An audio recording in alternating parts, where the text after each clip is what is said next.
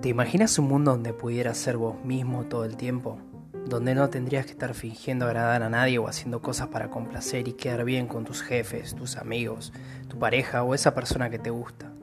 Un mundo donde no tenés que estar cumpliendo con los estándares que te impone la sociedad para ser aceptado.